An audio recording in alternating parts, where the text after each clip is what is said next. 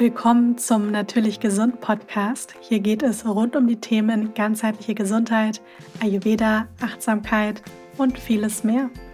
Mein Name ist Katharina Dörricht. Einige kennen mich auch als Tasty Katie. Ich bin Ernährungstherapeutin, Yoga- und Pilateslehrerin und unterstütze dich auf dem Weg hin zu einem gesünderen und glücklicheren Leben. Heute in meinem Podcast wartet eine bisschen andere Folge auf euch. Es ist nämlich keine Solo-Episode, es ist aber auch kein typisches Interview. Es ist praktisch ein schönes Gespräch zwischen Annelina Waller und mir. Annelina war schon zweimal bei mir im Podcast. Sie ist Ernährungsberaterin, sie ist auch Autorin und Yogalehrerin. Und wir haben in dieser Folge ein schönes Gespräch gehabt zum Thema Darmgesundheit, auch viel mit unseren eigenen Erfahrungen verknüpft, vielen Tipps auch zum Thema, wie auch der Darm zum Beispiel mit unserer Psyche zusammenhängt und wie auch zum Beispiel im Darm viel von unserem Glückshormon auch entsteht. Und Annalena teilt da ganz viel auch von sich und es gibt sogar etwas zu gewinnen, nämlich unsere beiden Bücher. Und das teilen wir dann auch nochmal in der Folge. Die passende E-Mail-Adresse dafür findet ihr in den Show Notes sowie alle weiteren Infos dazu. Und ich möchte jetzt gar nicht so viel vorwegnehmen, wünsche euch ganz viel Freude beim Zuhören. Ja, hallo meine Liebe. ja, hallo. Ich freue mich total auf unser Gespräch. Mal ein bisschen was anderes heute, weil es nicht so ein typisches Interview ist in so einer Interviewsituation, sondern weil wir uns vorgenommen haben, dass wir beide ganz entspannt uns praktisch gegenseitig Fragen stellen zum Thema Darmgesundheit.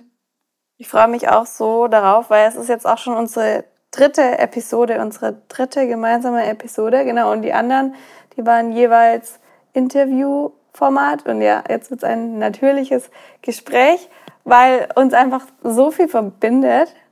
Besonders natürlich der Darm, aber auch sonst allgemein so viel. Und wir auch zwei wir beide ein neues Buch haben. Also deins ist jetzt noch nicht mal, ich weiß nicht, wenn die Episode rauskommt, ob es dann schon zu kaufen ist. Aber es ist auf jeden Fall brandneu. Und meins ist schon nicht mehr ganz brandneu, aber auch noch recht neu. Und bei uns beiden geht es sehr viel um Darm. Und da möchten wir auch direkt anteasern, dass ihr das Buch bzw. unsere Bücher gewinnen könnt in dieser Episode. Und zwar, ich sage kurz was zu meinem Buch. Mein Buch heißt ein Bauch voll Glück. Und deins, liebe Katie? Ein Bauch voller Gesundheit mit dem Untertitel, wie du deinen Darm ganzheitlich und stressfrei ins Gleichgewicht bringst.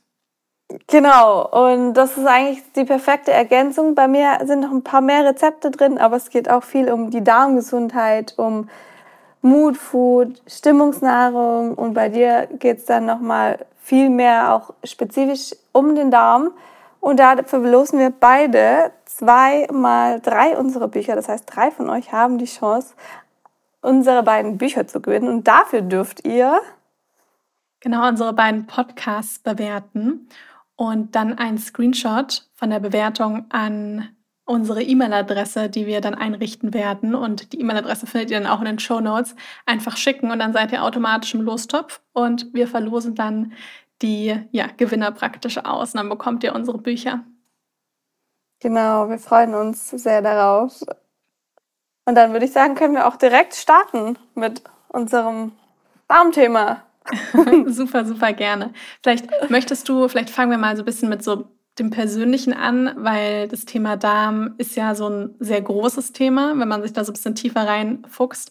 Und vielleicht mhm. möchtest du erstmal so erzählen, welche Berührungspunkte du vielleicht mit dem Darm hattest und wie du überhaupt vielleicht dazu gekommen bist, dich auch mit dem Thema Darmgesundheit intensiver auseinanderzusetzen. Ja, sehr gerne. Bei mir hat das angefangen mit einem Darmpilz. Das ist auch eine Gemeinsamkeit von uns. Ja. Candida, wann hattest du den? Also ich kann nicht genau sagen, wann es angefangen hat, weil ich mhm. damals mir natürlich nicht ganz bewusst war, aber meine Beschwerden haben angefangen, als ich so 16 war. Ich hatte damals eine OP am Steißbein und musste zweimal länger Antibiotika einnehmen. Und das war so ein bisschen die, der Startschuss meiner Verdauungsbeschwerden. Und ich glaube, dass halt dadurch, durch diese Dysbiose, dann auch dieser Candida-Pilz kam. Also ist auf jeden Fall, ich bin jetzt 29, über zehn Jahre her. Das ist so verhext, gell? Dann denkt man, man tut sich was Gutes, nimmt ein Medikament und zerstört dadurch seine ganze Darmflora. das ist irgendwie so, ja, es ist so ein schwieriges Thema, wenn man dann nicht weiß, ob man das jetzt machen soll oder nicht. Und in dem Alter weiß man eh noch gar nicht, was für Nebenwirkungen von Medikamenten überhaupt auftreten können. Ja. Bei mir war das auch so ungefähr in dem Alter mit 16. Bei mir kam das mehr durch die Pille. Und ich habe die Pille genommen und ich habe schon immer irgendwie Hormonprobleme. Dann hatte ich plötzlich extrem viele Östrogene und war dann im Pool in Griechenland.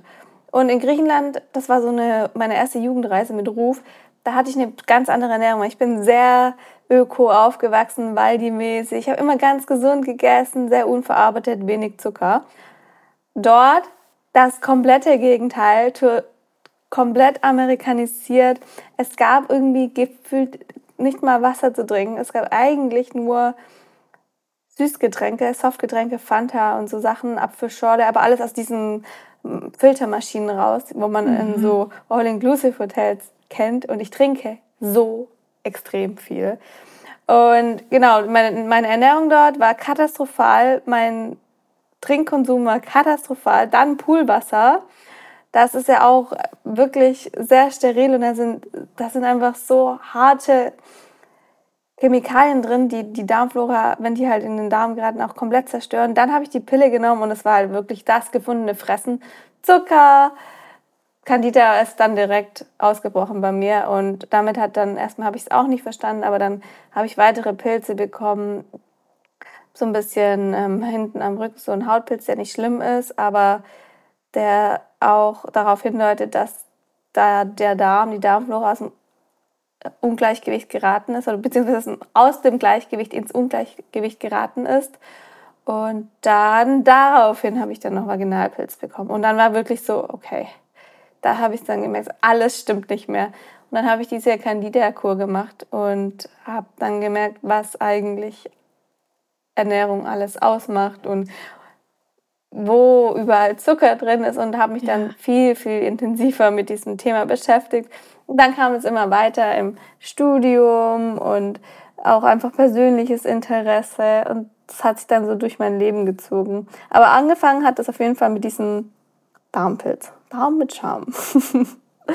ja, wie war das bei dir? Ja, dieses Buch fällt mir gerade ein, Darm mit Darm Charme von Julia Enders, genau. Ja. Das hat aber auf jeden Fall dazu beigetragen, dass das Thema Darmgesundheit überhaupt ein bisschen ja, publiker wurde, also bekannter wurde mhm. und die Menschen angefangen haben, über den Darm zu sprechen, weil früher war ja über den Darm überhaupt nicht viel bekannt und man hat da mehr so unter hervorgehaltener Hand drüber gesprochen, wenn überhaupt. Und mittlerweile ist da auch in der Wissenschaft einfach so viel passiert. Ja, also anders zum Beispiel als im Ayurveda, weil ich ja auch ganz viel mich mit Ayurveda beschäftige. Da spricht man einfach so viel über das Akne, da hat man so ein bisschen andere Wörter. Also sagt man halt eben, das Akne, das ist Verdauungsfeuer und da spricht man echt schon seit ein paar tausend Jahren wirklich darüber, dass praktisch die Gesundheit ihren Sitz im, im Akne hat, also im Darm. Ja, und ähm, das habe ich selber eben auch die Erfahrung gemacht, dass da schon auch ganz viel dran ist. Und gerade auch so mit Haut oder auch so ein Vaginalpilz ist wirklich ein Zeichen dafür, dass meistens, dass halt im Darm irgendwas nicht ganz stimmt.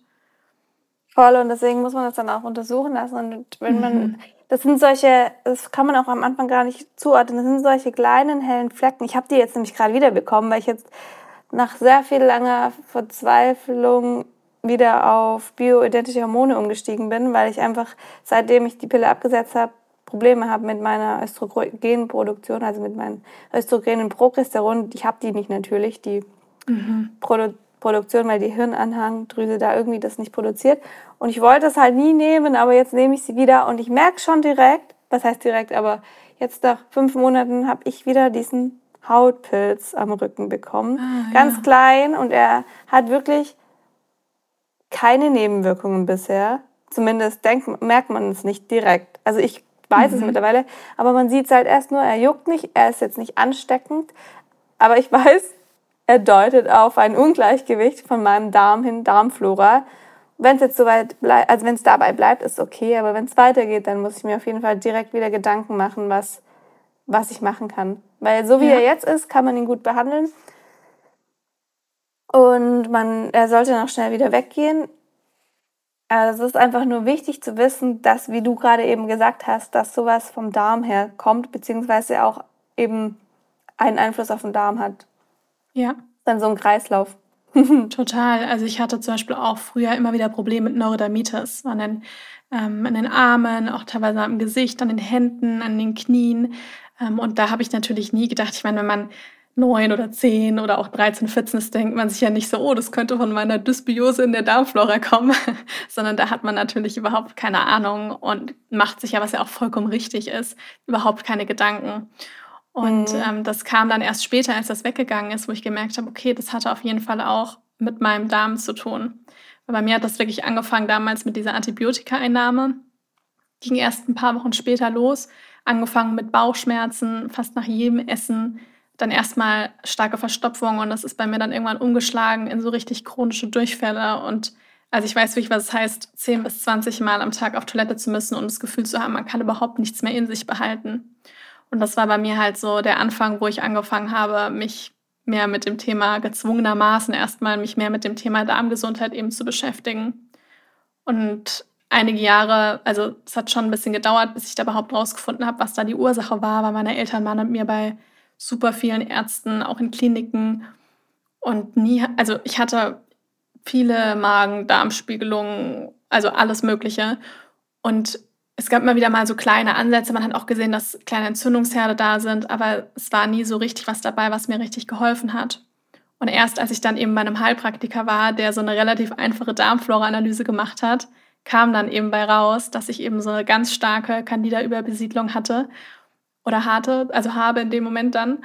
Und dass ich halt eben so eine krasse Dysbiose hatte. Und da habe ich dann auch so eine Kur gemacht. Bei mir war es halt so, ich habe mich nicht komplett kohlenhydratarm in der Zeit ernährt, weil ich nur noch so wenig wenigsten Lebensmittel vertragen habe, dass ich dann einfach ein paar Wochen viel Kartoffeln, Reis, damals auch noch Fisch, ähm, grünes Gemüse gegessen habe und halt viel auch Nahrungsergänzungsmittel, Probiotika, ähm, Sachen gegen den Pilz und so weiter genommen habe. Und da habe ich auch das erste Mal gemerkt, was das alles ausmacht und dass es nicht normal ist, ständig auf Toilette rennen zu müssen oder nur Bauchkrämpfe zu haben. Ja, bei dir war das nochmal viel heftiger. Also bei dir war es nochmal viel heftiger im Darm. Bei mir ging ja. es mehr auf diese, auf, auf die Vagina dann auch über. Und mhm. genau da hatte ich dann halt einfach höllische Schmerzen. Ich konnte teilweise dann nicht laufen. Und es war einfach so unangenehm. Ja, aber im, im Darm natürlich auch. Und dann ist es, dann ist man so 16 und alle essen, dieser Pilz ernährt sich halt von Zuckern. Ja alle essen die ganze Zeit Eis und ja, denken halt gar nicht drüber nach. Und wir dann, ah, man muss erstmal gucken, ist da Zucker drin? Kann ich das essen? Kein Alkohol, kein Eis. Also für mich ist immer Eis das Thema, weil ich liebe Eis. Kein Eis und nichts. Und das, bei mir hat es dann nämlich auch wirklich ein Jahr gedauert, bis das komplett weg war. Oh, krass. Wie lange hat es bei dir gedauert? Also ich habe ein Jahr kein Zucker gegessen. Danach habe ich dann allgemein nicht mehr so danach ja. habe ich da eh drauf voll geachtet. Wenn man dann, dann hat man sich schon so damit beschäftigt, dass es dann irgendwie schon so drin ist, dass man merkt, man braucht das gar nicht mehr so. Wie ja. war das bei dir? Wie lange hast du gebraucht, um deine Darmprobleme irgendwie? Ich muss sagen, ich habe jetzt gerade wieder welche durch die Hormone, aber ja, da, da, sagen wir trotzdem mal, deine Darmprobleme in den Griff zu bekommen. Also bei mir hat es auf jeden Fall drei Jahre gedauert, bis ich erstmal überhaupt was in der Hand hatte, mit dem ich arbeiten konnte, weil vorher habe ich wirklich eigentlich genau das gemacht, was eigentlich rückblickend nicht gut war. Ich habe, weil ich immer weniger vertragen habe, auch immer mehr Lebensmittel weggelassen und hatte am Ende wirklich nur noch so eine Handvoll Lebensmittel, die ich vertragen habe. Ja, mhm. also ich hatte dann auch Phasen, da ist dann auch mal eine Periode ausgeblieben. Ähm, die kam aber dann sofort wieder zurück, als es mir besser ging und ich auch zugenommen habe und wieder richtig essen konnte. Ja, also da hatte der Körper einfach in der Zeit andere Dinge zu tun. Und ähm, als ich dann praktisch diese Candida-Diät damals gemacht habe, war das so ein bisschen der Startschuss. Also nach den vier Wochen war es schon viel besser. Ähm, es war aber noch nicht komplett weg und ich habe mir halt dann so ein bisschen meinen eigenen Weg gesucht und dann ja auch Ausbildung und nochmal in dem Bereich studiert und habe halt dann eigentlich so, ich sag mal, während dem Gehen immer mehr gelernt und mhm. ähm, habe dann, also es hat dann wirklich mehrere Jahre gedauert, bis es eigentlich so war, dass jetzt eigentlich mein Darm überhaupt nicht mehr wirklich ein Thema in meinem Alltag ist. Habe aber schon gemerkt, dass es bei mir schon anscheinend mein Darm so eine kleine Schwachstelle im Körper ist. Ja, und der sich bemerkbar macht, wenn ich zum Beispiel extrem viel Stress habe. Ähm, oder, weil ich das nämlich auch schon mal vor ein paar Jahren ausprobiert habe, wenn ich mich wieder sehr zuckerreich ernähre und viel Gluten esse und einfach, ich sag mal in Anführungsstrichen, normal esse, ja, oder auch Milchprodukte esse, dann fängt es bei mir nach einer Woche langsam wieder an mit kleinen Beschwerden und dann wird das immer mehr und dann vielleicht wird es nicht mehr so krass wie damals, aber für mich ist das, was ich esse, so ein bisschen Medizin, ja, so komisch es klingt, weil ich damit einfach meine Lebensqualität erhalten kann. Deswegen achte ich da in meinem Alltag schon sehr drauf. Das ist aber so schön. Das war für mich immer früher auch mein Motto, let food be your medicine. Mhm. Kennt man ja, ich glaube von Dr. Cracker oder ich weiß gar nicht mehr, woher man das kennt, aber das ist so ein ganz typischer Satz, der mich so geprägt hat. Und genau, not, ähm, dass man eben nicht die Symptome mit Medizin heilt, sondern bei dem Essen direkt ansetzt. Und es ist so, so wichtig, dass du das sagst, weil bei mir ist es auch so, alles, was Entzündungen fördern kann, versuche ich, 80-20 Pareto-Prinzip, darüber schreibe ich auch viel in meinem Buch, wenig zu essen und ich brauche es auch nicht. Also was Entzündungen fördern kann, Zucker, Alkohol, Gluten teilweise, weil Gluten einfach viel aggressiver ist als früher. Es ist, ich finde auch da ist es wichtig nochmal zu sagen, Gluten per se ist nicht schlecht und ja. wenn man eben keine Zöliakie hat, dann ist es überhaupt, dann ist da nichts dabei, Gluten zu essen. Und es gibt aber auch nochmal ganz große Unterschiede in Gluten.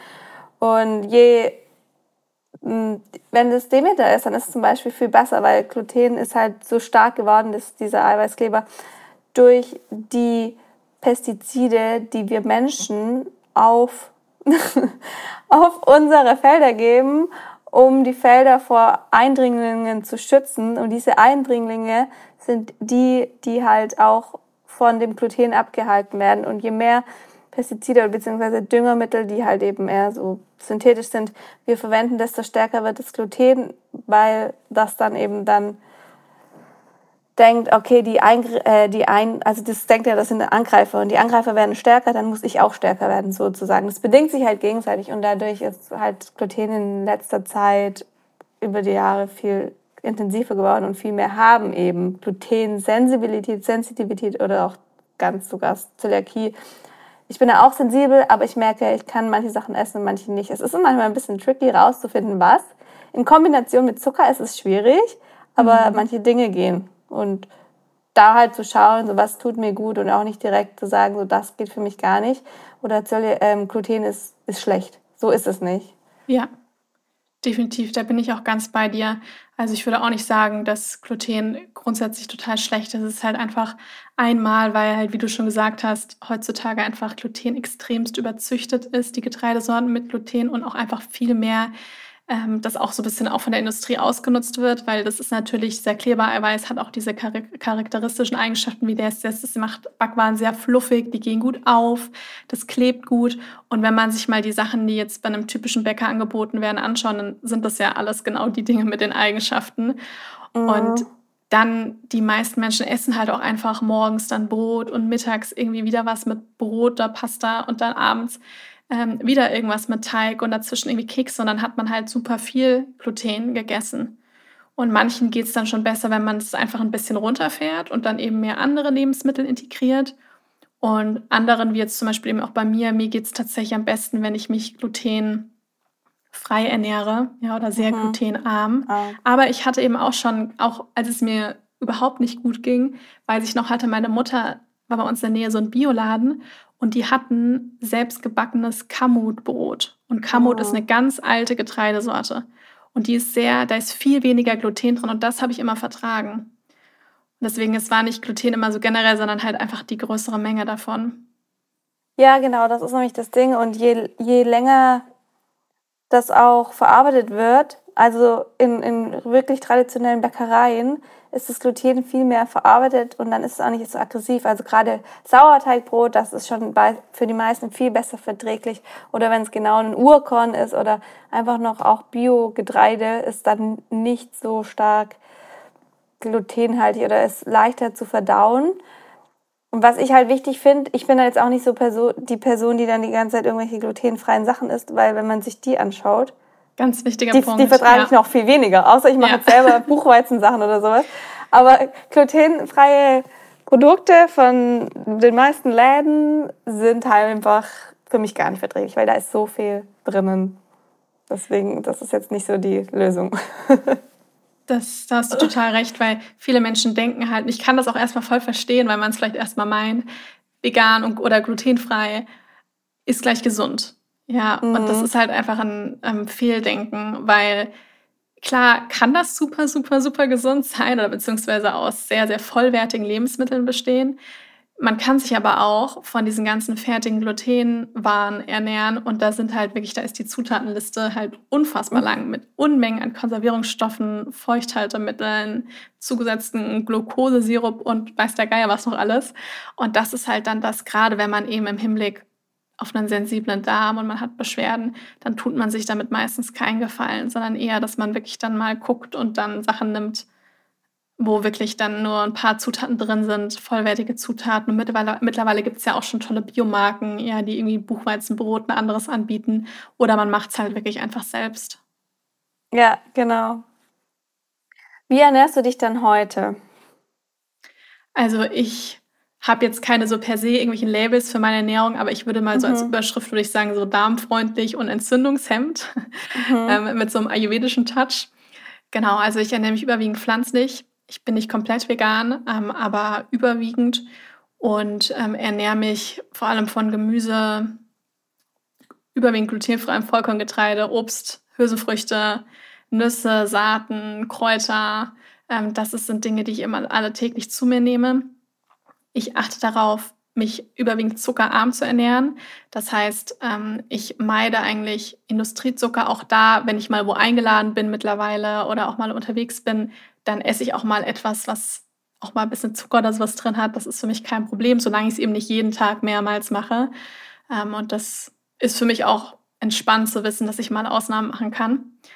Ähm, weil früher hätte ich da gleich von Beschwerden bekommen.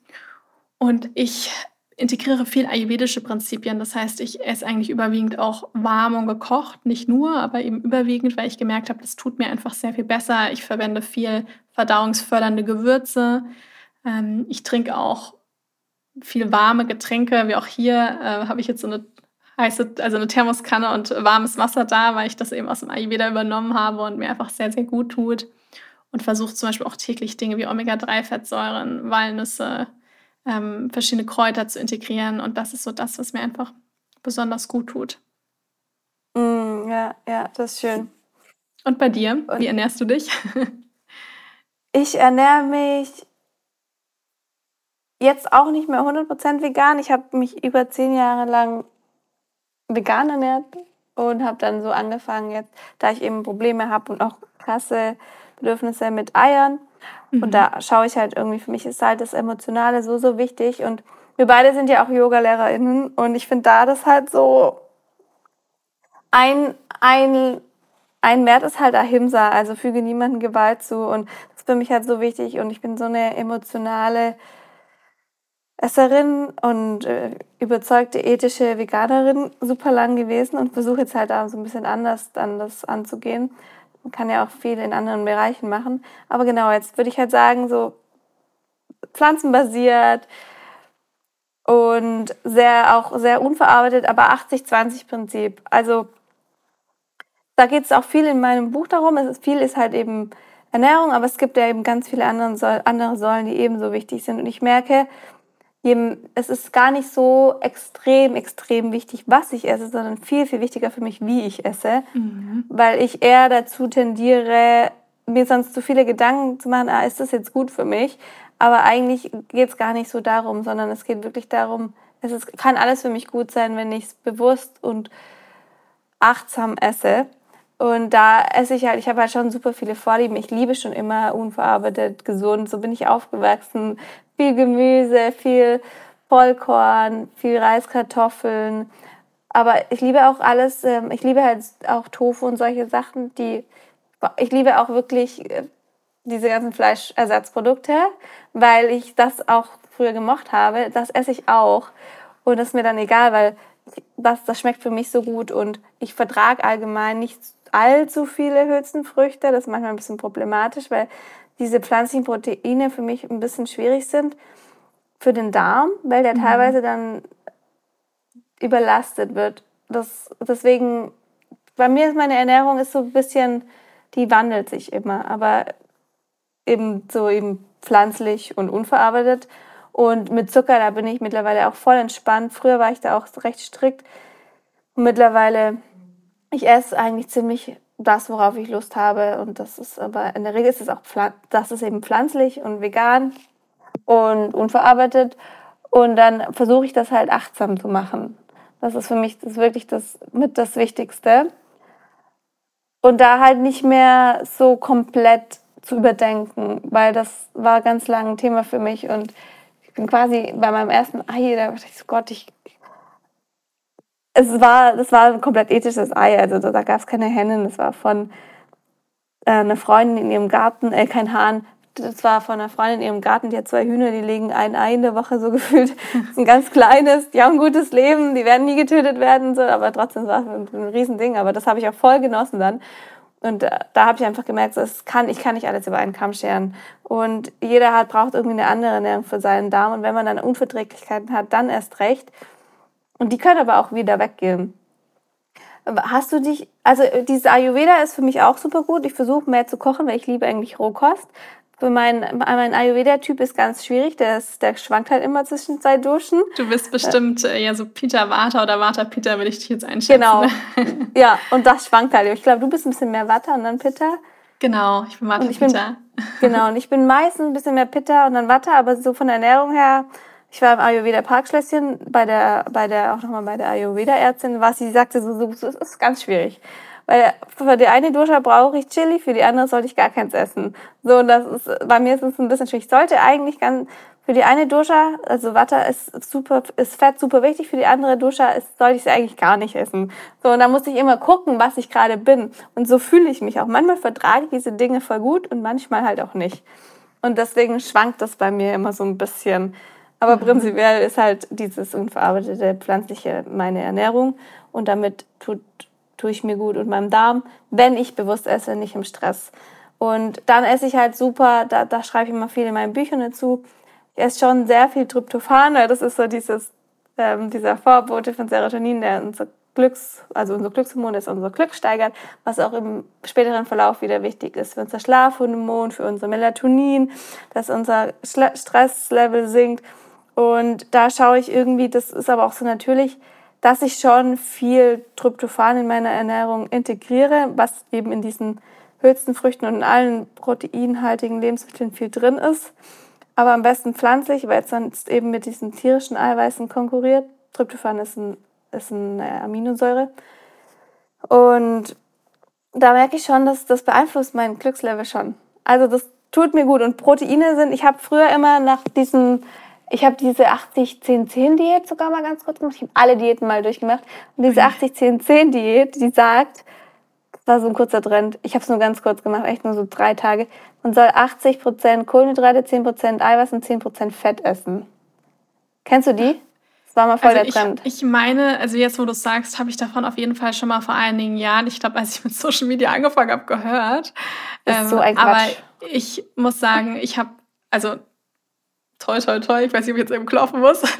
Ähm, ich habe tatsächlich in meinem Leben noch nie eine Diät oder ähnliches gemacht. Da bin ich auch meinen Eltern sehr dankbar. Ah, also ich hatte ja. auch noch nie irgendwas in dieser Richtung und bin auch noch nie auf die Idee gekommen, eine Diät zu machen, außer eben natürlich das mit meiner Ernährung auf Entzündungshemd.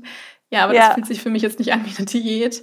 Ähm, und ansonsten habe ich da von weder Kohlsuppendiät noch, äh, wie heißt es, 80, 10, 10 80, noch 10, nie 10 gemacht. Dukan, die, ja, da gibt es so viel Low Carb, High Carb ich wollte das mal testen, weil ich es spannend fand und also ich habe das aus Gesundheitsgründen gemacht, nicht weil ich jetzt abnehmen wollte, aber weil das so, das hieß dann, ach, das ist die gesündeste Sache, die es gibt.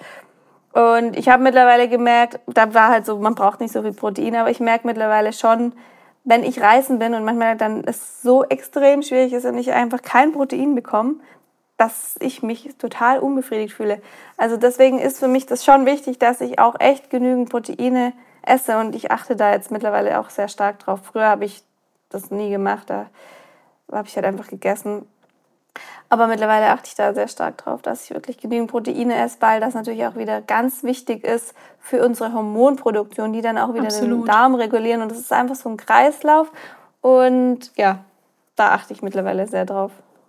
Ja, das ist richtig gut. Also vor allem, dass du auch für dich erkannt hast, dass das eben nicht für dich funktioniert. Ähm, weil ich glaube, viele Menschen, ich meine, ich habe auch viele Jahre oder mache das teilweise immer noch ganz viel auch eins zu eins beraten und auch viel mit sehr kranken Menschen auch zusammengearbeitet. Und manche Menschen halten auch mental so sehr an so einem starren Ernährungskonzept fest, obwohl sie eigentlich mit jeder Zelle von ihrem Körper spüren, es tut mir nicht gut. Und dann haben sie irgendwie ein, zwei Vorbilder, die das aber so machen. Und eigentlich deutet alles in dem Körper darauf hin, dass es die, der falsche Ernährungs-, also ich, falsch und richtig, wenn die Zuhörer immer ein bisschen vorsichtig mit den Wörtern umgehen, weil es mhm. jetzt nicht mal richtig, man kann nicht direkt sagen, gesund, ungesund, falsch, richtig. Aber man merkt dann eigentlich schon so, dass das ist einfach nicht das Richtige für mich. Und das ist manchmal so ein bisschen schwierig mit diesen ganzen Labels oder diesen festen, starren Vorgehensweisen, dass man sich da auch mental enorm mit stresst und dass es halt überhaupt keine Flexibilität irgendwie mit sich bringt. Und je länger ich mich eigentlich auch mit dem Thema beschäftige und je mehr man sich auch weiterbildet, merkt man eigentlich, dass es wirklich eigentlich um dieses Ausgewogene auch mehr geht. Ja, und ähm, dass es gar nicht unbedingt immer dieses High Carb, Low Fat oder andersherum ist, sondern dass wir auch alles brauchen. Wir brauchen Kohlenhydrate, Proteine, Fette. Ja, und alle drei Dinge sind wichtig. Und die meisten Menschen meiner Erfahrung nach kommen am besten eben mit diesem Prinzip von ich integriere alle drei Makronährstoffe, achte wirklich darauf, dass ich mich auch ausgewogen ernähre. Und das bringt ja auch mental ganz viel Entspanntheit. Und ich bin da auch ganz bei dir, wie du vorher auch gesagt hast, weil das war für mich so was, so was total Wichtiges, was ich aus dem Ayurveda mitgenommen habe. Beim Ayurveda sagt man zum Beispiel, da spricht man ja viel von den Doshas und so wie sich ja die Jahreszeiten verändern, so verändern sich auch die Doshas.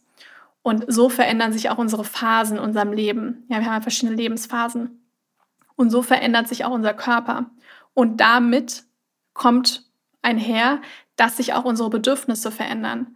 Und deswegen würde ich bei mir auch nie sagen, das ist das, wie ich mich mein Leben lang ernähre, sondern bin da eigentlich immer auch offen und merke auch, dass das einfach ganz viel Entspanntheit mit sich bringt. Ja, wenn man als oberstes Ziel im Endeffekt eigentlich hat, mit dem Körper zusammenzuarbeiten und auch auf die eigenen Bedürfnisse zu hören und dann auch zu spüren, mein Körper gibt mir Signale, wie jetzt zum Beispiel auch bei dir mit dem Ei, wo du merkst, okay, das hat mir irgendwie mein Körper signalisiert und dann gehe ich dem auch nach. Ja, oder halt mit Dingen, die mehr, manche Menschen merken ja auch, okay, ich brauche vielleicht mehr Kohlenhydrat oder mehr warme Dinge ähm, und mein Körper gibt mir diese Signale und ich nehme das wahr und höre dann auch darauf, weil das ist ja eigentlich das, was ja intuitives Essen auch wirklich ausmacht. Genau, und das ist so wichtig auch, dass du das sagst, weil gerade das mit den Labels finde ich auch ganz, ganz schwierig, weil man dann einfach nicht mehr so frei ist. Auch wenn ich ja. das gedacht habe, oder ja, es war für mich auch eine Zeit lang super gut möglich, aber in manchen Dingen ist es dann einfach schwierig.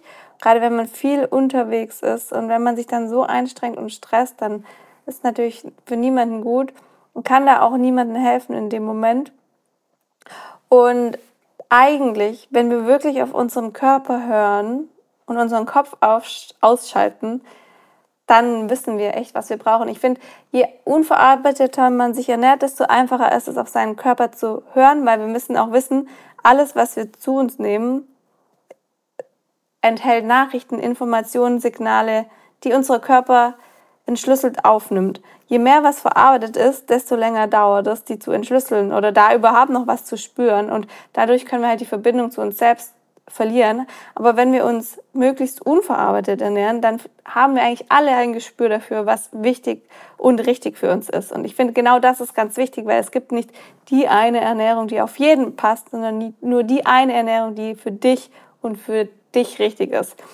Es ist so, so wie es gibt nicht den perfekten Menschen, es gibt nicht die perfekte Ernährung, nur die für dich gut und richtige Ernährung und das kann sich ändern. Und das Ding ist nur, das ist bei mir zumindest das Problem, je mehr ich weiß, ist es, desto schwieriger ist es eigentlich dann auch teilweise wieder auf mich zu hören, weil ich so viel weiß und dann mhm. den Kopf auszuschalten. Und je mehr ich weiß, weiß ich aber auch, dass ich nichts weiß, ja. weil ich dann wieder lerne, dass jedes Konzept hat ein Widerlegungskonzept. Es gibt ja. sogar ein Buch darüber, das ist ganz cool. Ich habe es nicht gelesen. Ich, ich, ich sage es trotzdem, weil ich es cool finde, aber ich habe es noch nicht gelesen und ich weiß auch nicht, wie es heißt. Aber ich habe es mir irgendwo aufgeschrieben. Ich habe es nämlich im Podcast gehört. Das ist ein Buch von einem Professor, der hat ganz viele, der hat ganz viele Theorien aufgeschrieben und er schreibt erst eine Theorie Und im, im nächsten Kapitel schreibt er von einer Theorie, die gibt's alle, die diese Theorie widerlegt. Also es ja. geht immer nur darum, die eine Theorie widerlegt die andere Theorie und alles klingt super logisch in, in diesem Moment, in dem du es liest. Und das ist für mich so wichtig und das ist für mich auch richtig, dann zu, zu versuchen, so, okay, das habe ich gelernt, aber ist das auch für mich gut? Versuche erstmal meinen Kopf auszuschalten und dann wieder auf mich zu hören und dementsprechend habe ich jetzt halt gemerkt, so dieses, okay, ähm, komplett einem Konzept zu folgen, wo ich komplett davon überzeugt war, ich möchte halt niemanden verletzen, aber irgendwo habe ich gemerkt, ich verletze mich die ganze Zeit damit. Und ich bin ja auch jemand und ich bin ja auch eigentlich die einzige Person, die immer da ist und die mir bleibt. Und wenn dann, wenn ich dann mich die ganze Zeit verletze, weil ich keinen, jemand anderem kein Leid zufügen will, dann bin ich auch nicht in meiner Kraft und kann da auch nicht, mach damit auch nicht unbedingt was besser, weil ich da weil irgendwo leidet ja wieder was anderes dann. Ich, ich glaube, es kompensiert sich eh alles. Und wenn ich jetzt ein Ei esse, dann kann ich vielleicht darauf achten, dass ich nochmal woanders was, also klar, ich habe jetzt eh schon Ökoenergie, aber da halt dann schaue, dass ich vielleicht oder bei Menschenrechten was mache. Und es ist ja alles irgendwo, das eine kompensiert halt das andere, glaube ich. Solange man sich bewusst ernährt und achtsam und möglichst stressfrei ist so das A und O gegeben. Ja. Und, so. und ich finde es auch ganz spannend, weil manche haben halt, ich beobachte das, manche haben Hautprobleme, manche haben Darmprobleme, manche haben Migräne und bei jedem ist es so was anderes und bei uns beiden ist es ganz stark diese Darmkomponente und also, weil ich sehe, jeder sagt mir das immer, du siehst so gesund aus und so jung und da, da, da. Aber ich habe auch Probleme, die sieht man nur nicht, die sind halt eher so im Darm, aber die sind auch nicht immer da, also je nachdem. Die riecht man dann eher, aber wenn man halt mal Blähungen hat, gerade so, wenn ich jetzt wieder Hormone nehme. Und bei anderen ist dann halt zum Beispiel Akne und bei anderen ist es Migräne. Und da hat halt jeder sein Thema, aber am Ende geht halt das meiste auf den Darm zurück, muss nicht sein, oder aber eben auf die Psyche und genau allgemein natürlich auf den Lifestyle. Ich finde, da bedingt immer das eine das andere. Man muss halt schauen, wo man ansetzt. Und beim Darm anzusetzen ist super einfach. Ja, weil halt auch der, der Darm wird ja von so vielen Dingen beeinflusst. Ich meine, wir haben jetzt viel über Ernährung gesprochen.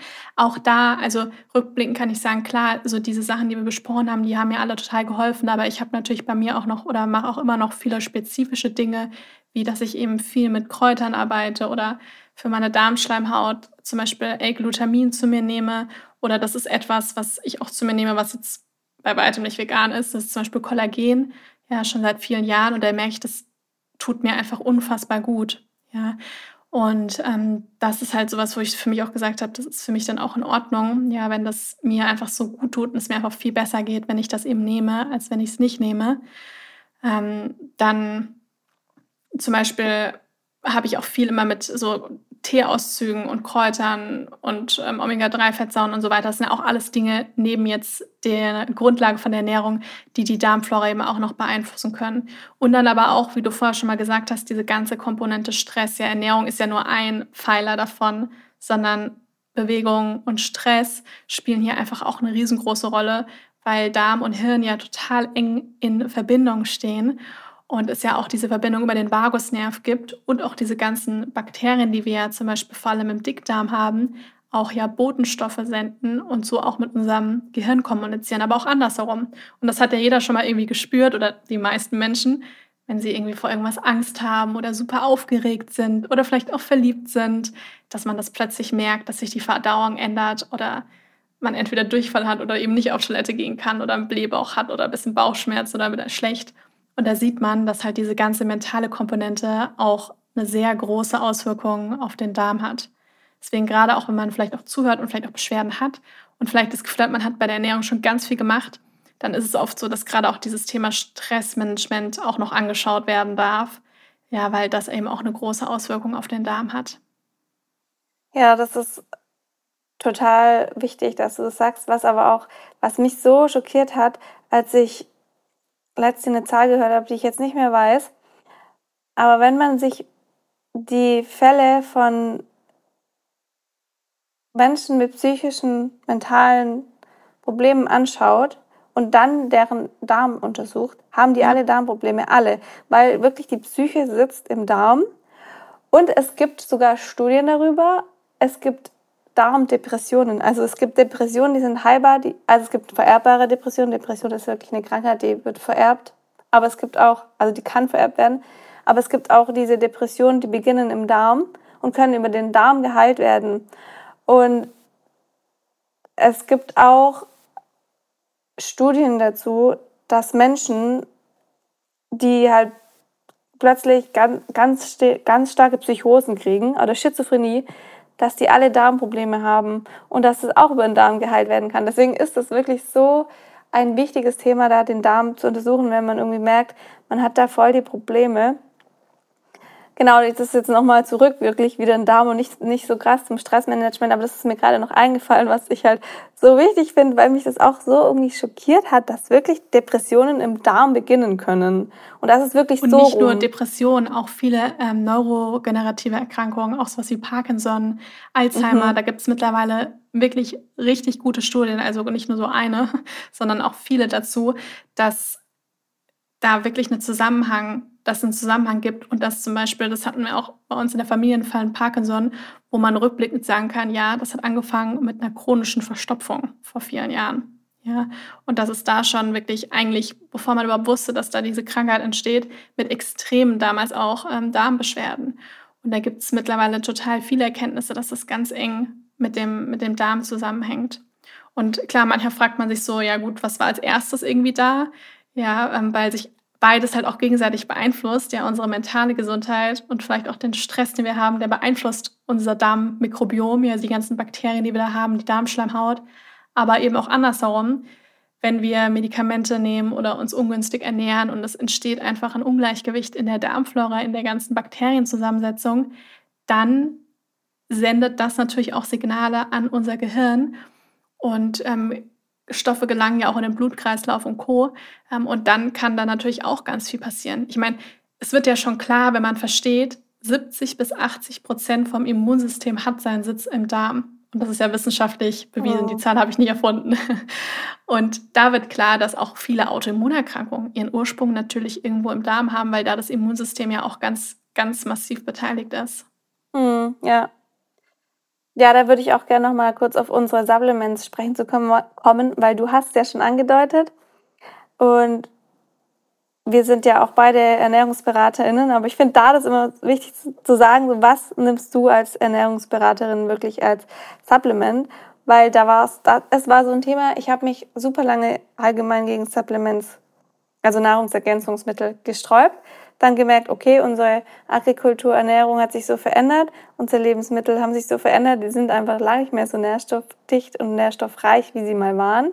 Habe dann super viel genommen und bin jetzt an so einem Punkt, wo ich so ab und zu auch wieder komplett Pausen mache, weil ich denke, der Darm darf sich auch nicht daran gewöhnen, dass er die ganze Zeit alles einfach easy bekommt, sonst wird er faul. weil, weil ich fand das ganz spannend. Also es ist auch wirklich so, der hört irgendwann vielleicht auch selbst auf, die Stoffe zu synthetisieren und dann halt umzuwandeln in das, also es gibt immer so Vorläuferstoffe und der Darm wandelt es dann um am Ende in die Stoffe, die er braucht, also von zum Beispiel nicht essentiellen in essentielle. Und irgendwann wird der faul. Und eine Freundin von mir, die nimmt Hormone, die gleichen wie ich, die hat auch Probleme mit an der Hirnanhangdrüse. Und die hat dann, die produziert so leicht, also Östrogen und Progesteron, hat dann die Hormone genommen, hat ihre Periode bekommen, Periode dann wieder aufgehört, dann hat sie ihre Hormone nochmal un untersucht, dann hat ihre eigene Hormonproduktion aufgehört gehabt. Mhm. Und deswegen ähm, hatten die, hatten die, hatte die Einnahme der Hormone, die sie genommen hat, nicht mehr gereicht, um die Periode zu produzieren, weil ihre eigene Hormonproduktion gestoppt hat. Das heißt, dann hat sie das erhöht und dann hat sie ihre Periode wieder bekommen. Aber ähm, klar, alles durch außen. Und es ist dann halt, das ist einfach ein schwieriger Fall. Da weiß man nicht so genau, was man machen soll. Weil wenn man dann aufhört, dann ist es für den Darm vielleicht noch schwieriger, weil in dem Moment, in dem man anfängt, was einzunehmen, dann ist bei Hormonen zumindest, dann findet eine extreme Umstellung und Stresssituation statt. Und wenn man das dann irgendwann wieder machen will, dann ist das halt wieder der Fall. Und deswegen ist bei Hormonen so, dass man dann eigentlich versucht, trotzdem die weiterzunehmen. Aber bei Supplements kann es halt auch so sein, wenn wir die ganze Zeit unserem Körper alles geben, wo wir denken, so das ist wichtig für ihn, dann ruht er sich darauf aus. Deswegen mache ich immer so Pausen. Also ich nehme zum Beispiel meine, meine Daily 3, B12, Omega 3. Omega 3 nehme ich viel. Gerade ist es wichtig, einfach wenn man sich pflanzlich ernährt. B12 und Vitamin D, 3K2 nehme ich im Winter. Und dann mache ich aber auch, da mache ich auch mal, beziehungsweise da mache ich fast keine Pausen beim Vitamin D halt im Sommer, sonst aber nicht. Und dann aber andere Sachen wie Eisen, Magnesium. Manchmal nehme ich Kurkuma-Kapseln, weil es so stark antientzündlich ist. Am liebsten trinke ich aber die Sachen, also ich trinke einfach auch jeden Tag Kurkuma-Latte. Das heißt, ich muss es nicht unbedingt nehmen, außer ich habe jetzt starke Probleme. Da schaue ich aber wirklich immer, dass ich da auch mal Pause mache. Und das will ich auch ganz bewusst. Und ich habe halt auch ein, mache auch regelmäßig ein großes Blutbild. Das heißt, ich weiß genau, was ich brauche. Und das finde ich auch wichtig. Man kann auch natürlich so ein All-in-One nehmen, wo alles drin ist, was an kritischen Nährstoffen so gibt, je nachdem, wie man sich halt ernährt, ob man sich jetzt pflanzlich ernährt oder nicht. Da gibt es dann unterschiedliche. Oder so probiotische Lebens ähm, Bakterien, Darmkulturen. Aber da finde ich es auch wichtig, das eben nicht durchzunehmen, sondern auch wieder zu pausieren. Wie ist deine Meinung dazu? Und was, also du hast jetzt eigentlich eh schon gesagt, was du regelmäßig nimmst, oder? Gibt es noch was, was du noch regelmäßig nimmst? Ja, also ich sehe das ganz genauso wie du und das habe ich auch immer empfohlen, ähm, weil ich, also ich habe schon viele Blutbilder und Co. natürlich auch ausgewertet durch meine Arbeit, aber würde auch immer empfehlen, ähm, dass man auch immer wieder mal eine Pause macht. Und ich habe selber tatsächlich auch, ich überlege eigentlich kein einziges Supplement, was ich immer nehme. Also immer meine ich jetzt jahrelang. Ähm, mhm. das ist bei mir auch nicht so, sondern ich habe wirklich auch äh, phasenweise, was ich gerade brauche. Und ich mache auch immer einmal im Jahr ein großes Blutbild, um zu gucken, ähm, ob alles praktisch in Ordnung ist. Und es gibt etwas, also zum Beispiel, was mir, was ich eigentlich seit vielen Jahren regelmäßig nehme, aber auch da mache ich immer wieder mal eine Pause und wechsle auch mal, das ist ein Probiotika. Das ist etwas, ähm, ich habe praktisch eigentlich immer ein bisschen zu wenig Lactobakterien im Darm. Und mir tut es einfach sehr gut, wenn ich da täglich Probiotika nehme. Und ähm, aber auch da wechsle ich, wie gesagt, immer wieder mal und mache mal eine Pause. Genau, Kollagen nehme ich zu mir. Glutamin, L-Glutamin phasenweise. Ja, da mache ich eigentlich auch immer wieder mal Pause. Da hatte ich auch mal ein Jahr, wo ich es nicht genommen habe und dann wieder angefangen habe.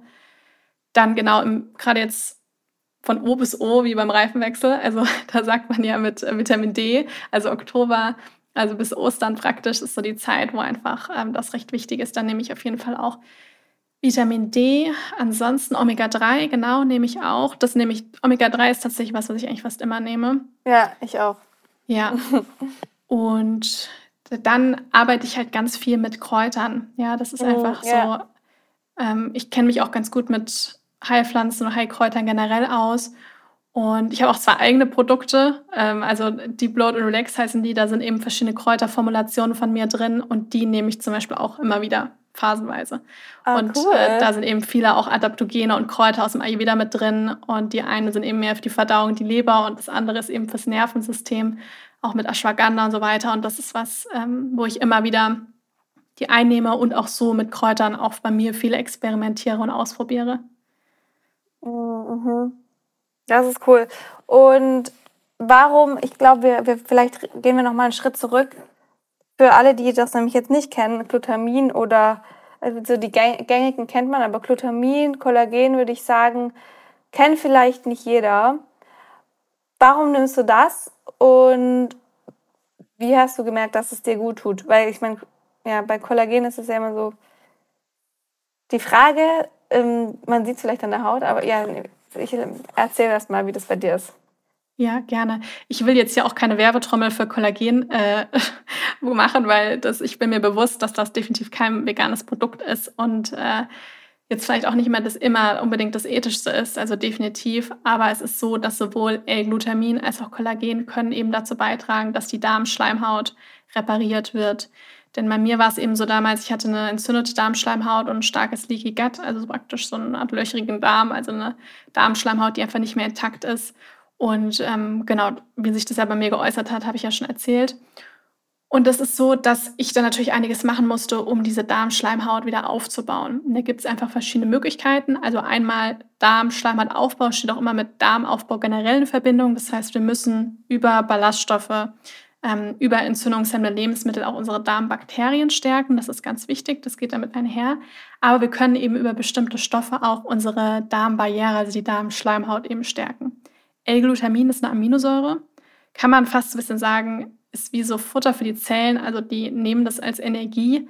Der Körper produziert das auch selbst aber eben, wenn so, ein, so eine löchrige Darmschleimhaut zum Beispiel da ist und die nicht intakt ist, dann ist da oft zu wenig da, dass das Ganze wieder repariert wird vom Körper. Und da kann diese Aminosäure L-Glutamin einfach enorm dabei helfen. Und es gibt auch tatsächlich ein, paar Studien, auch Untersuchungen dazu, dass auch bei vielen ähm, chronisch Menschen mit chronisch entzündlichen Darmerkrankungen zum Beispiel auch die Durchfallhäufigkeit deutlich zurückgegangen ist, wenn man täglich L-Glutamin zu sich genommen hat. Wichtig ist hier so ein bisschen von der Dosierung ungefähr das, was meine Erfahrung gezeigt hat, so um die 10 Gramm am Tag. Ja, manchmal gibt es so diese Kapseln und da sind halt dann 100 Milligramm drin. Das bringt nicht ganz so viel, sondern das muss dann schon so ein bisschen mehr sein. Schmeckt so ein bisschen süßlich, aber kann man eigentlich gut trinken. Kollagen ist im Endeffekt ein, ja, ein Strukturprotein, ein Faserprotein, was wir in unserem Körper haben, was man aber ansonsten nur bei Tieren auch findet. Ähm, veganes Kollagen so gibt es nicht. Es gibt zwar Kollagenbilder, also etwas, so Dinge, die zum Beispiel reich an Vitamin C sind und Co., die dazu beitragen, dass eben die eigene Kollagensynthese angeregt wird. Ähm, und das heißt, dieses Kollagen wird dann natürlich aus Rinderknochen und so weiter eben gewonnen. Und das trägt eben auch dazu bei, dass diese Darmschleimhaut ähm, sich repariert und wieder aufgebaut werden kann. Und das war bei mir tatsächlich eben auch der Fall. Und klar, das kann sich natürlich dann eben auch zeigen in bisschen strafferem Bindegewebe, schönerer Haut und so weiter. Ja, Kollagen ist ja wirklich so ein Ding, was überall ganz viel Werbung erfährt und in ganz Aber ich kann ja sagen, vor acht Jahren noch nicht, als ich damit angefangen habe, da war das so, was ah. ist das denn? ja, stimmt. Ja, das kann, ja, das stimmt. Das ist, ich kenne ich es also aus der Werbung seit fünf Jahren ungefähr, das stimmt. Ja. Und da war es so, ja, Kollagen, das brauchst du für Haut, Haare und Nägel, für dein Bindegewebe, für die gesunde Alterung. Ab 30 hört die körpereigene Kollagenbildung auf, beziehungsweise wird schwächer. Ich meine, alles wird mit 30 ein bisschen geringer. Ähm, so, du brauchst jetzt Kollagen. Und ich finde das auch echt ein spannendes Thema, weil Kollagen ist super wichtig, wirklich, wie du es halt sagst. Und das ist das, was irgendwie uns, unser ganzes Bindegewebe, Zellen, Muskeln zusammenhält, was wichtig ist für die Darmschleimhaut. Und genau, ich habe auch eine Zeit lang dieses pflanzliche Kollagen genommen, was eben, wie du auch gerade erwähnt hast, die eigene Kollagenbildung unterstützen kann. Aber ich habe da keine Meinung dazu. Also ich, ich weiß es nicht. Ne? Man weiß am Ende nicht, was ist Marketing, brauchen wir es. Ja, aber ich finde es auf jeden Fall spannend und ja super wichtig und schön zu hören, dass es da auch wirklich helfen kann beim Darm. Also ja also das ist, da, da ist wirklich ausprobieren. Ja. Ne? Also ich würde auch nicht sagen, das muss jeder nehmen oder sowas, auf gar mhm. keinen Fall. Gerade wenn man auch gesund ist. Also warum dann? Also definitiv ja. nicht. Und ähm, es gibt auch viele Kollagenprodukte auf dem Markt, die wirklich schwachsinnig sind. Einfach entweder, weil die Dosierung total niedrig ist, ja, oder nicht die. Es gibt verschiedene Typen von Kollagen, die einfach nicht sinnvoll zusammengesetzt sind. Ähm, oder die mehr, ich weiß nicht, einen leckeren Geschmack haben als irgendwas anderes. Und das macht halt dann einfach nicht so viel Sinn. Ähm, ich habe einfach festgestellt, mir haben zum Beispiel diese pflanzlichen Alternativen, weil ich auch dachte, ah cool, vielleicht kann ich ja darauf wechseln. Ähm, das hat bei mir leider nichts gebracht. Einfach, wenn, dann muss man es selber ausprobieren. Ich habe auch eine sehr gute Freundin, die hat ähm, also Morbus Crohn und Colitis ulcerosa, sie hat beides und der hat das auch, die war auch lange vegan und hat da so mit gehadert und hat dann ähm, Kollagen zum Beispiel integriert und der hat das total geholfen, ähm, schubfrei zu werden. Aber auch hier, es gilt nicht für jeden. Und ich will da, wie gesagt, jetzt auch nicht irgendwie sagen, muss man nehmen, sondern das muss man dann auch ausprobieren. Aber ich finde das auch irgendwie, ich weiß nicht ganz genau, wie es jetzt gewonnen wird. Aber wenn es jetzt wirklich aus Resten von den Knochen gewonnen wird, dann finde ich das ethisch auch nicht so verwerflich, weil die Tiere, die sind dann getötet und die Knochen sind übrig. Das, damit, und, das ist halt der Punkt. Tatsächlich verwerten die auch meistens nur diese Reste, also die, mhm. die ja sowieso nicht verwertet werden. Also die mhm. Knochen, alles, was halt übrig bleibt, genau. Und dann ist es doch so viel besser, als jetzt zu sagen, ich muss ganz viel Rind essen. Ja. Weil da, da können wir ja viel kontrollierter und gezielter und dichter dieses Kollagen einnehmen. Und ich finde, das ist dann auch, ja, ist es dann ethisch für mich deutlich, also es wäre für mich auch wahrscheinlich dann okay, das zu sagen, so okay, das, das nehme ich jetzt. Also ich brauche es nicht, weil ich habe da jetzt keine Probleme, aber ich, da muss man schon immer so abwägen, finde ich, weil was ist jetzt am Ende nachhaltiger und das wäre dann definitiv in meinen Augen dieses Kollagen zu nehmen. Ja, das stimmt. Auf beiden Seiten, auch ethischer. Ja. ja. Hast du ein Superfood für den Darm? Also ich finde das Wort Superfood, ich, ich stelle das jetzt extra so die Frage. Hast du ein Superfood für den Darm? Also was ich auf jeden Fall sagen würde, das ist aber jetzt nicht dieses eine Superfood, aber was auf jeden Fall super für den Darm ist, sind Bitterstoffe. Mm, ja. ähm, das ist ja jetzt nicht dieses eine Lebensmittel, sondern Bitterstoffe finden wir ja in verschiedenen Lebensmitteln. Und es ist so, dass heutzutage, ich meine, du weißt das auf jeden Fall auch, ähm, aber dass halt einfach viel zu wenig der bittere Geschmack in unserer Ernährung vorkommt. Und wir mögen von Natur aus eigentlich süß. Wir haben von Natur aus eine Affinität gegenüber süß und die Lebensmittelindustrie nutzt das halt einfach sehr aus und deswegen werden die meisten Produkte süßer und süßer und süßer. Und wenn wir auch andere Geschmäcker integrieren, ja, im Ayurveda spricht man zum Beispiel von sechs verschiedenen Geschmacksrichtungen: süß, sauer, bitter, salzig, zusammenziehen und scharf. Und diese Geschmacksrichtungen sollten eigentlich alle mal irgendwie im Alltag vorkommen. Und gerade bitter ist meistens viel zu wenig da. Und ich habe sowohl bei mir selbst, auch bei vielen anderen die Erfahrung gemacht, dass wenn man wirklich auch täglich Bitterstoff integriert, dass plötzlich so Dinge wie Völlegefühl, Blähbauch viel, viel besser werden, weil diese Bitterstoffe einfach ähm, die Magensäureproduktion anregen, auch die Entgiftungsorgane unterstützen, den Gallenfluss und das auch gut für die Bauchspeicheldrüse, Leber ist. Und deswegen, das ist sowas, wo ich sagen kann, das ist definitiv in Anführungsstrichen als Superfood bzw. Überbegriff, was dem Darm auf jeden Fall auch sehr, sehr gut tut. Wenn ihr euch jetzt fragt, wo kriege ich Bitterstoffe natürliche? Auf jeden Fall im Garten. Löwenzahn hat ganz viel. Löwenzahn Oder auch bittere viel. Salate, ne? Radicchio, Chicorée, Genau, ähm, aber die sind, ja, wenn man sie im Bioladen kauft, würde ich sagen, weil ich finde wirklich, die im konventionellen Läden, die, sind, die schmecken für mich gar nicht mehr bitter, oder? Ich habe früher also auch immer Rucola empfohlen, weil der Rucola gefühlt früher bitter, also früher, vor so zehn Jahren viel bitterer war. Ähm, ja. Und wenn ich jetzt manchmal Rucola esse, denke ich, ist da überhaupt noch was Bitteres drin, weil der schmeckt total mild mittlerweile. Also es kommt ein bisschen, aber ja. manchmal ein bisschen scharf. Aber Rucola hat früher richtig zu den Bitterstoffen dazu gezählt. Und mittlerweile würde ich da sagen, der ist gar also nicht mehr unbedingt die Quelle für Bitterstoffe. Ja, man findet ja. auch in Bioläden auch manchmal so fertige Teemischungen, die bitter, also so Bittertees, die sind auch super, kann man auch integrieren oder Bittertropfen. Ähm, auch so Sachen wie Zimt, Zitrone enthalten auch eine gewisse Menge an Bitterstoffen, also auch wenn man lange mit Gewürzen viel macht. Aber ähm, ja, also wenn Sogar, muss man da schon so ein Radicchio oder so ein Chicorée kaufen, wenn man Lebensmittel haben möchte, die, die bitter schmecken.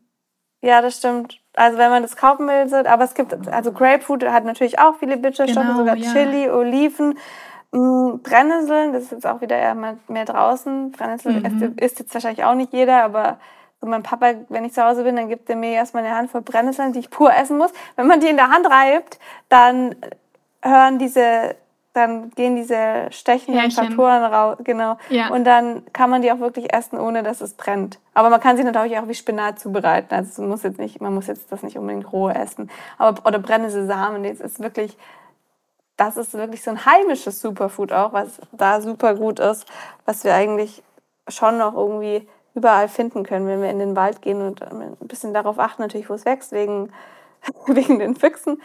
Also, dass es hoch wächst und nicht direkt ist vom Boden. Aber das ist und auch reich Fall, an Eisen und Vitamin C ist die Brennnessel ja auch. Ja, das ist super gut für unsere Periode. genau. Unter anderem. Genau, Ingwer, Zimt hast du eh auch gesagt. Galgan, so diese ganzen Ingwergewürze sind da mega gut und die schmecken eigentlich auch nicht unbedingt bitter. Kohl hat sogar auch viele Bitterstoffe. Ja, genau. Also da ja. gibt es ganz viel, das ist echt ein wichtiges, ja, das ist gut, dass du es ansprichst. Ein gutes Darmfood. Ansonsten, was mir noch einfällt, ähm, was ich auch immer so ein bisschen darauf achte, sind Schleimstoffe, weil die nämlich auch die Darmschleimhaut pflegen. Ähm, finden wir zum Beispiel in Leinsamen, merkt man auch, wenn man die quälen lässt, dass die so ein bisschen glitschig, schleimig werden, mhm. weil die mhm. einfach Schleimstoffe abgeben. Oder zum Beispiel auch Eibischwurzeltee, wenn man den ziehen lässt, dann wird der auch so ein bisschen schleimig, der Tee. Ähm, das sind so Sachen, die auch ähm, gut für den Darm und auch für die Darmschleimhaut sind, so Schleimstoffe zu integrieren. Ja, ja.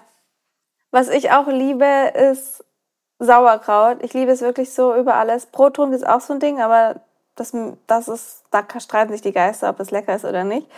Aber so alles, was fermentiert ist, ist natürlich schon auch irgendwo gut, wobei es ist nicht ganz so gut, wie man denkt. Also es ist auf jeden Fall super gut, aber es ist jetzt nicht so, das wird alles lösen, weil es wird ja auch eine Zeit lang alles gehypt, was fermentiert ist. Und fermentiert ja. ist immer extrem gut. Aber zum Beispiel Kombucha oder so, das ist jetzt, das ist schon auch ein Marketinggetränk. Ja. Und Sauerkraut aber auf jeden Fall, das ist auch so ein heimisches Ding, was wir schon immer haben. Milchsauer vergorene Produkte sind gut. Aber wirklich, es gibt auch wieder da neue Studien, wo man sagt, am Ende weiß man nicht genau, wie viel von diesen lebenden Bakterien im Darm noch ankommen.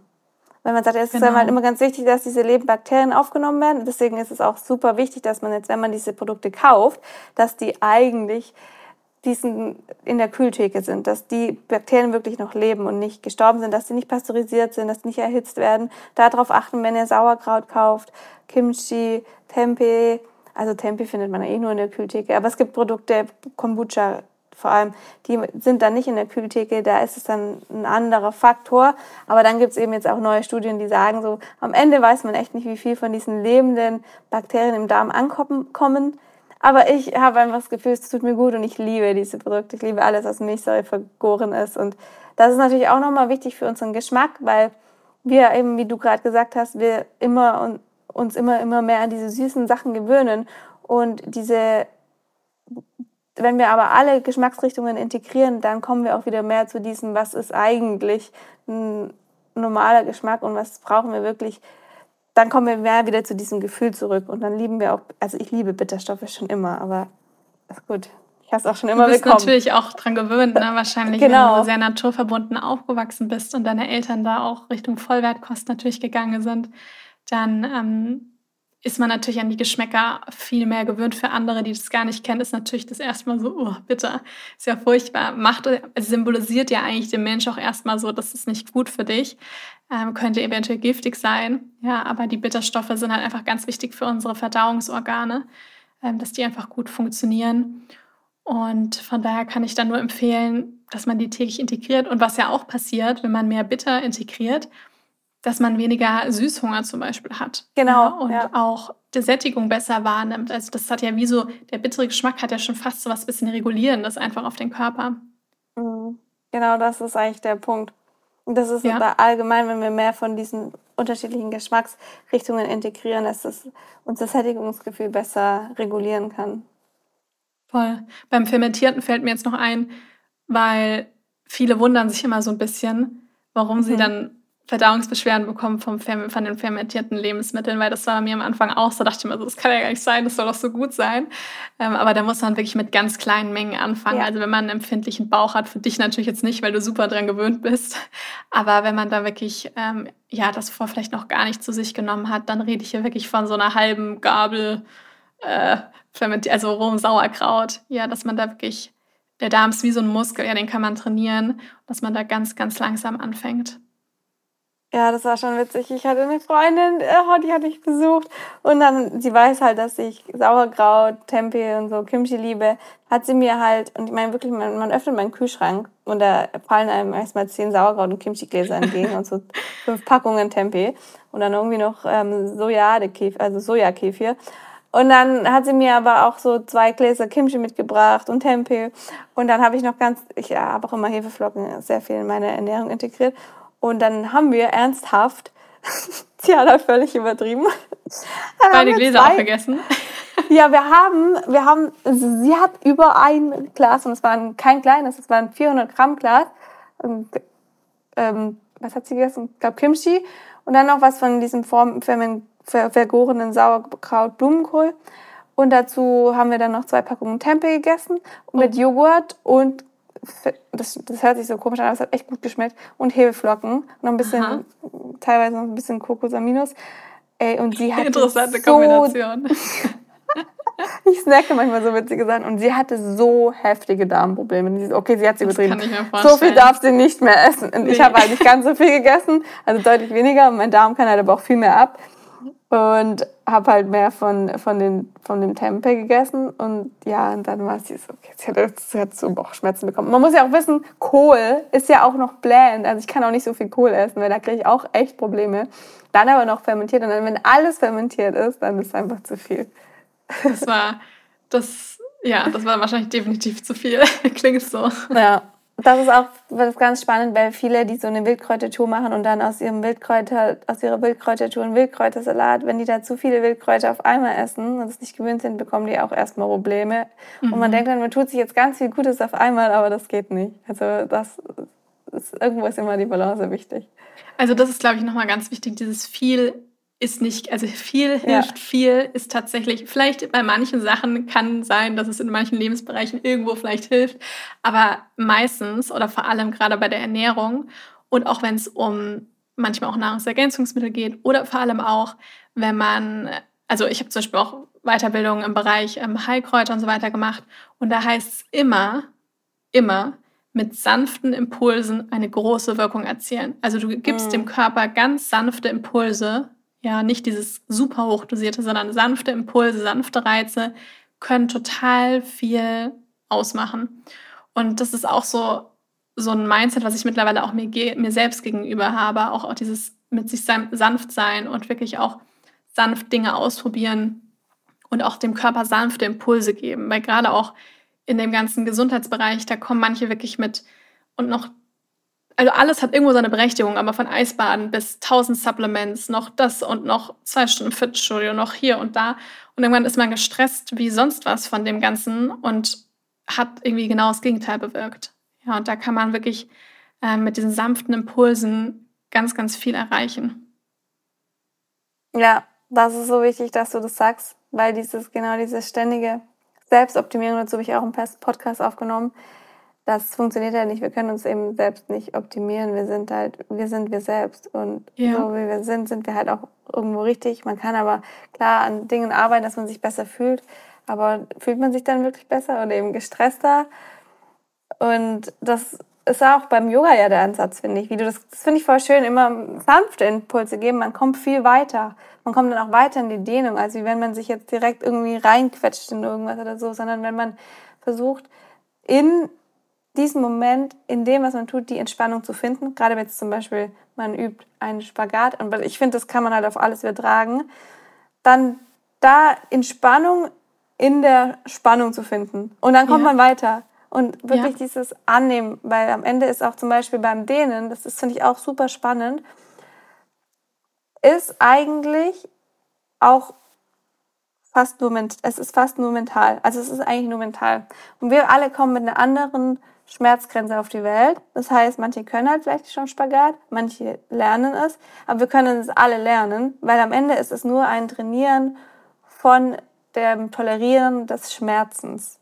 Und wenn wir diesen Schmerz als Ents versuchen, in diesem Schmerz diese Entspannung zu finden, dann kommen wir weiter. Wenn wir aber uns entspannen und verkrampfen, dann kommen wir nie weiter. Mhm. Und ich finde, das ist halt auf, irgendwo auf alle Bereiche zu übertragen und deswegen ist dieses viel hilft viel, ja, meistens nicht der Fall. Also mir fällt da gerade auch nicht mal ein Beispiel ein, wo das jetzt gerade so wäre. Ich meine, das ist ja auch so, jeder kennt das ja auch, wenn man, ich sag mal, über Thema manifestieren oder beziehungsweise, wenn man irgendwas im Leben haben möchte oder irgendwas mhm. erreichen möchte und man pusht da so sehr und will das unbedingt haben um jeden Preis und pusht noch mehr und macht und tut, dann passiert meistens genau das Gegenteil. Ja. Ja. Und hingegen, genau. wenn man halt diese Intention hat, natürlich auch handelt, ja, also nicht so einfach nur da sitzt und nichts tun, sondern halt, dass man auch handelt und die Dinge vielleicht auch wieder aufschreibt und auch wirklich dafür losgeht, aber trotzdem irgendwie fein damit ist, wenn es nicht passiert und das, dieses Loslassen, ja, wenn man da hinkommt, dann passieren die Dinge meistens von alleine. Total, ich meine, mir ist das auch schon passiert, ich weiß nicht, bei dir vielleicht auch, dass man sich plötzlich denkt, so, oh stimmt, das ist jetzt irgendwie plötzlich passiert und das wollte ich vor vielen Jahren unbedingt, dann habe ich es irgendwie mhm. vergessen oder losgelassen und jetzt ist es einfach da. Mhm. Weil wir es losgelassen Loslassen. haben. Ja, ja, das ist so wichtig, dieses Loslassen, dass du das sagst. Ja, das ist genau das Wort. Ja, da gibt es auch ein total schönes Buch. Das habe ich auch hier irgendwo in meinem Bücherregal. Das lese ich bestimmt einmal im Jahr, um mich immer wieder mhm. daran zu erinnern. Und zwar heißt das Loslassen von, ich weiß den Vornamen gerade nicht, aber von Hawkins. Mhm, das ist ein, auf. wundervolles Buch und das ist speziell auch bezogen auf Gesundheit. Und da geht es immer wieder ah, um diesen ja. Prozess des Loslassens und das ist sehr, ähm, finde ich, also finde ich sehr lehrreich. Das klingt gut. Das kommt auf meine Buchleseliste. das, das schaue ich mir dann auch noch an. Schön. Ja, ich glaube, das ist voll das schön runde Gespräch gewesen, oder? ja, das fand ich auch. Ich habe gerade überlegt, ob wir zum Abschluss noch einmal was zu unseren Büchern sagen. Ja, Für, gerne. Da wir den Podcast bei uns beiden dann veröffentlichen, dass jeweils unsere, unsere HörerInnen dann auch wissen, was wir da machen. Du darfst gerne anfangen, dann zu deinem neuen Buch. Okay, ein Bauch voll Gesundheit. Ein Bauch voller Gesundheit, genau. Ein Bauch voller ähm, Gesundheit. Wie du deinen Darm ganzheitlich und stressfrei ins Gleichgewicht bringst, ist so ein bisschen das Buch, was ich vor einigen Jahren gebraucht hätte. Ähm, also es ist in erster Linie ein Ratgeber ähm, zum Thema ganzheitliche Darmgesundheit.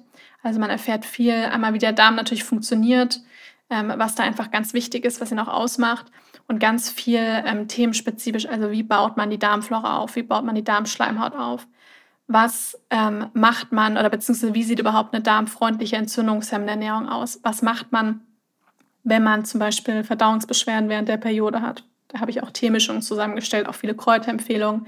Was macht man, wenn man auf Reisen ist und nicht auf Toilette gehen kann. Also viele kleine Dinge, so ein Candida-Pilz zum Beispiel eben auch hat mit mhm. vielen Empfehlungen.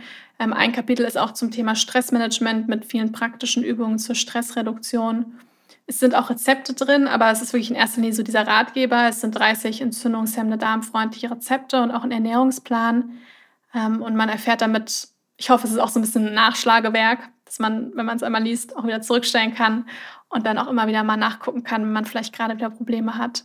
Genau, das ist so das, was mein Buch ausmacht. Und deins?